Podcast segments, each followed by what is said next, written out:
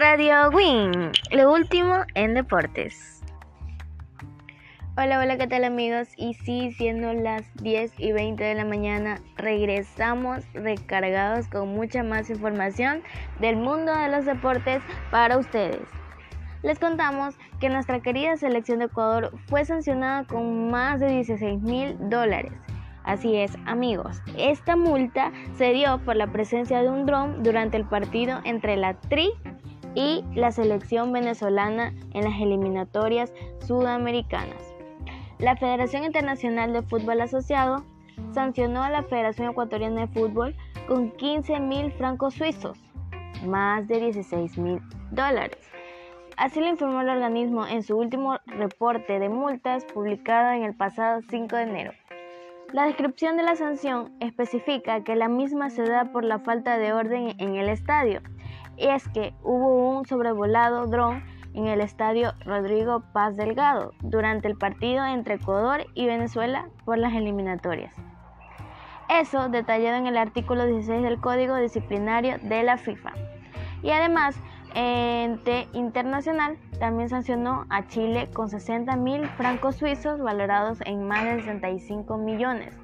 Una fecha y sin espectadores en el estadio por comportamiento discriminatorio de aficionados e invasión de campo de juego, juegos artificiales y lanzamientos de objetos.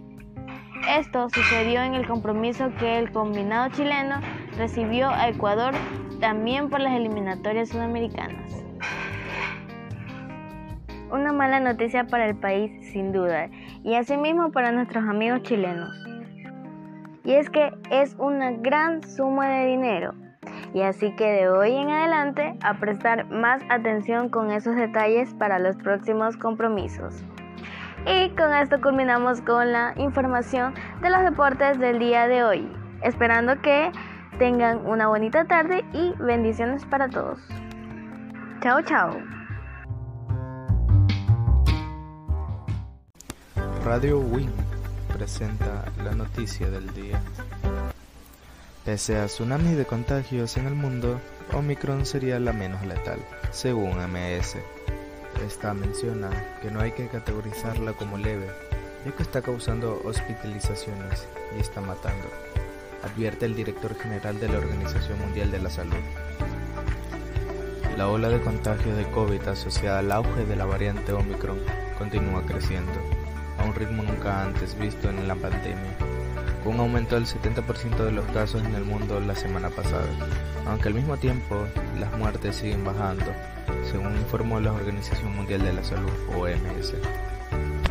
La semana pasada se registraron 41 muertes por COVID en el planeta, un 10% menos que en 7 días anteriores, y se trata de la cuarta semana consecutiva de descensos en este indicador, pese a que regiones como América los contagios se duplicaron en, el periodo estudiado, de acuerdo al último informe epidemiológico.